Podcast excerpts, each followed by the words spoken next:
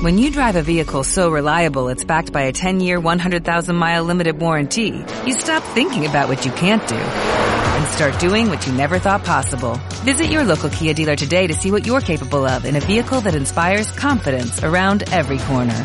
Kia, movement that inspires. Call 800-3334-KIA for details. Always drive safely. Limited inventory available. Warranties include 10-year 100,000-mile powertrain and 5-year 60,000-mile basic. Warranties are limited. See retailer for details. Frecuencia Fitness. El lugar de encuentro semanal para estar al día de todo lo relacionado con la nutrición, hábitos saludables y entrenamiento de fuerza. Con Daniel Rubio. Frecuencia Fitness. Hola y bienvenido una semana más a Frecuencia Fitness, tu parada semanal donde educarte y aprender todo lo que necesitas sobre pérdida de peso, hábitos y entrenamiento. En el episodio de hoy vamos a descubrir las situaciones más habituales en tu día a día donde pierdes el control sobre lo que comes y dejas de comer, haciendo que sea tu parte emocional la que decida qué comer, cuánto comer y cuándo dejar de comer. Y eso hace que semana tras semana te va acercando directamente a ir ganando esos kilos extra que luego intentarás reducir durante los meses siguientes. Y el ciclo vuelve a empezar. ¡Comenzamos!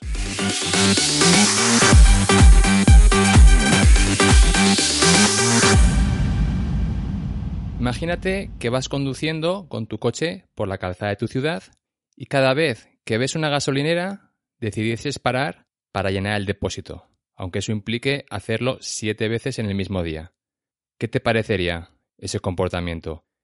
Imagino que dirías que no es ni medio normal, ¿cierto? Porque ¿quién en su sano juicio perdería tanto tiempo y dinero en rellenar el depósito del coche cuando no le hace falta siquiera?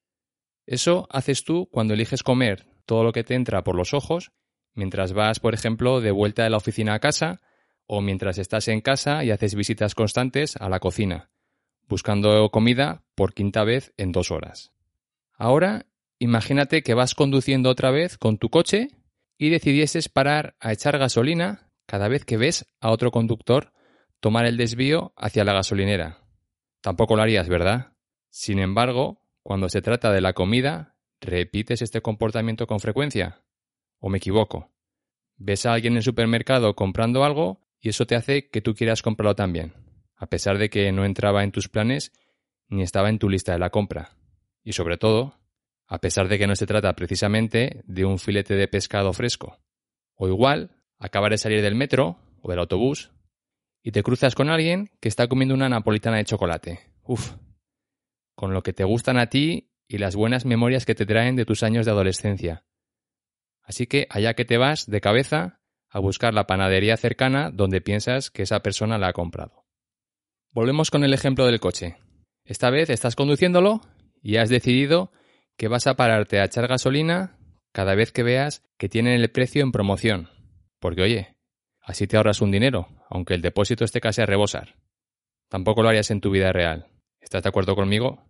Pero con la comida sí que lo haces, porque llegas a tu supermercado favorito y tus ojos, por defecto, tienen a posarse en los letreros con promociones y ofertas, que también colocados están.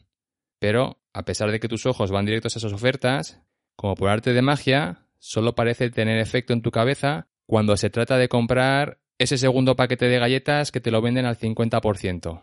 O la caja de cereales para el desayuno que viene con una promoción donde te regalan una muestra gratuita de su nuevo producto. Por algún motivo extraño, no tiene el mismo efecto en ti cuando se trata de comprar esa bolsa de acelgas que está con un precio reducido porque va a ponerse mala en un día. Estamos de vuelta otra vez con el ejemplo de tu coche, al que hoy le estás dando bastante tute. Imagínate que vas con un amigo montado y resulta que a pesar de ser el acompañante, es él y no tú el que dice cada vez que tienes que poner más combustible en el depósito de tu coche. Y lo que tú haces es callarte y obedecer. No te ves haciendo algo así, ¿verdad? Pero de nuevo, cuando se trata de tu vida normal, te pliegas con más frecuencia de la que te gustaría reconocer a las invitaciones, comentarios u ofrecimientos que otros de tu entorno te hacen para que comas algo, que posiblemente en ese momento no te apetecería comer, bien porque no tienes hambre, bien porque esa cosa no te gusta, o bien porque sabes que comer eso te va a dar pie a que luego quieras comer más. Vamos con el último ejemplo del coche. Imagínate que cada vez que vas a llenar el depósito siguieses metiendo gasolina hasta que se derramase por fuera, como tu método habitual de saber que el depósito está lleno. Ni siquiera te voy a preguntar si lo harías porque sabemos la respuesta. Pero con la comida sí que lo haces, y a diario. Ignoras por completo las señales de tu estómago y sigues comiendo hasta rebasar por mucho la cantidad que necesitas comer. Y lo que viene después ya lo conoces muy bien. Digestiones pesadas, inflamación del bajo vientre, gases, adormilamiento y de remate, cuando llega la hora de acostarse por la noche, baja calidad de sueño. Ya hemos terminado con todos los ejemplos del coche y espero que te sirva para que veas que cuando se trata de otras áreas de tu vida, no tienes ningún problema en mantenerte en control y de actuar de acuerdo a lo que tú sabes que es normal y que es mejor para ti. En este caso, en este caso del ejemplo, tu coche. Y como igual lo estás pensando, te lo voy a decir ya para, para que no haya ningún problema. No estoy comparando el comer con el combustible de un coche. Ni tampoco estoy diciendo que veas la comida como combustible para tu cuerpo, porque no es así. Comer envuelve muchos aspectos de nuestra vida que van más allá de ser solo energía para el cuerpo. Comer significa compartir veladas con amigos y personas queridas. Comer significa saborear ciertos alimentos, aunque sean ultraprocesados, que nos saben a gloria en la boca. Comer significa agradecer a la vida el tener la capacidad económica y social de poder acceder a esa comida que hasta hace 100 años era una incertidumbre diaria para la mayor parte de la población mundial y que por desgracia todavía sigue ocurriendo en algunas partes del mundo. Todo eso está atado y va de la mano con comer y alimentarse. Dicho esto, ahora nos podemos ocupar de lo que quiero que entiendas. Y es que si la mayor parte del tiempo estás comiendo porque ves comida y te entra por los ojos, o porque ves a otros comer y te entran ganas, o porque otras personas te insisten en que comas algo de lo que te ofrecen, o porque comes sin parar hasta estar lleno, o porque comes cosas que has comprado más baratas por el simple hecho de que estaban más, más al alcance de, de tu bolsillo, si haces todas esas cosas de manera habitual, pues es normal que el resultado sea que tengas sobrepeso. Y seguirás teniéndolo mientras no cambies esos comportamientos.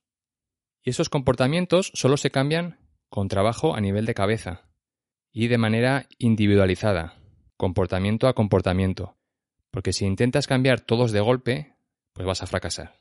Y supongo que ya lo habrás comprobado en, en el pasado. Así que la manera de tener más éxito es eligiendo uno de ellos, uno de estos comportamientos que reconoces que tienes y que tienes que cambiar, y llegar hasta el fondo de, de la cuestión del por qué tienes ese, ese, comportamiento. Y eso tienes que hacerlo a base de, de hacerte preguntas muchas preguntas. Así que como ejemplo vamos a elegir que quieres cambiar primero el comportamiento de no comer cuando otras personas te ofrecen comida, por sabrosa que sea, si en el fondo en ese momento no te apetece comerla.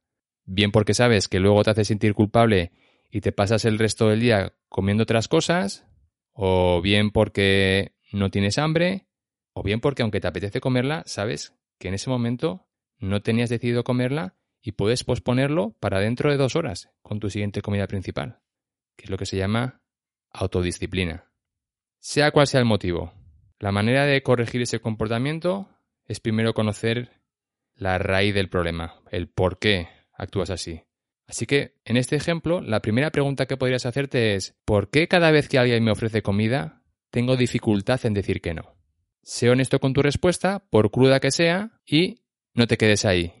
Sigue profundizando más. En este ejemplo, la respuesta podría ser porque me da vergüenza y no sé cómo decir que no, sin quedar como un borde o como alguien desagradecido. En base a esa respuesta, haz tu siguiente pregunta para bajar un nivel más profundo. ¿Por qué me da vergüenza? Podrías preguntarte. Y la respuesta podría ser, porque cuando era un niño, mi abuela siempre me decía que había que agradecer cuando alguien te ofrecía comida y que era de persona maleducada el rechazarla. No te quedes ahí y sigue profundizando un nivel más con otra pregunta, que podría ser, ¿por qué mi abuela tenía esa visión? Y la respuesta podría ir por el camino de, pues porque era alguien que nació durante la Guerra Civil Española y vivió en primera persona, pues el ver que había días donde no tenían nada de comida que llevarse a la boca. No te quedas ahí y vas un paso más, con otra pregunta, para bajar a otro nivel. Y la pregunta podría ser, ¿de qué manera esa visión de mi abuela está afectando mi mundo actual donde yo vivo? Y la respuesta podría ir por, pues me lleva a comer cosas que sé que en ese momento no necesito comer, porque aunque tengo claro que el sabor me va a gustar, también sé que el picotear entre comidas hace más difícil el que sea capaz de llevar el orden de mis comidas con la disciplina necesaria para tener éxito en mi objetivo final, que es transformar mi cuerpo. Una vez que has llegado al fondo, se trata de que busques posibles alternativas a cómo vas a actuar la próxima vez que estés en esa situación. Por ejemplo, ¿cómo podría responder la próxima vez que mi compañera de trabajo me ofrezca una de sus magdalenas caseras? Una posible respuesta, si realmente me apeteciera probarlas en ese momento, le puedo decir que me llevo una casa para comerla luego durante mi siguiente comida principal y que le enviaré un vídeo para que vea mi reacción mientras saboreo ese primer bocado y que así ella también se sienta satisfecha de, ver que la madera que me ha dado yo la he recibido como ella se imaginaba en la cabeza. Eso en el caso de que me apetezca probarla, pero no en ese momento, porque en ese momento no se cumplen las condiciones que yo tengo marcadas, que es que no picoteo entre comidas. Si por el contrario, en esa situación, cuando mi amiga me ofrece la madalena casera, tengo cero interés en comerla, porque nunca me han llamado la atención las magdalenas, le puedo decir que estoy segura que saben deliciosas, porque tienen muy buena pinta, que me parece alucinante que sepa cocinar algo así, siendo que a mí hacer postres me parece una tarea súper complicada y artística, pero que comer esa magdalena no me va a resultar tan satisfactoria como si se la come Juan, que es el compañero de ventas, que siempre está hablando de las magdalenas caseras que hacía su abuela cuando era crío. Así que mejor que a él le dé dos, la suya y la mía. Todo esto es solo un ejemplo para que veas el proceso detrás, no para que lo copies al pie de la letra, porque solo tú puedes saber qué preguntas hacerte. Solo tú sabes cuántas capas de profundidad bajar, aunque por norma general suelen ser más de tres o cuatro. Y qué futuras respuestas de acción crear, para que cuando se presente el escenario solo tengas que ejecutar sin pensar, en modo lógico.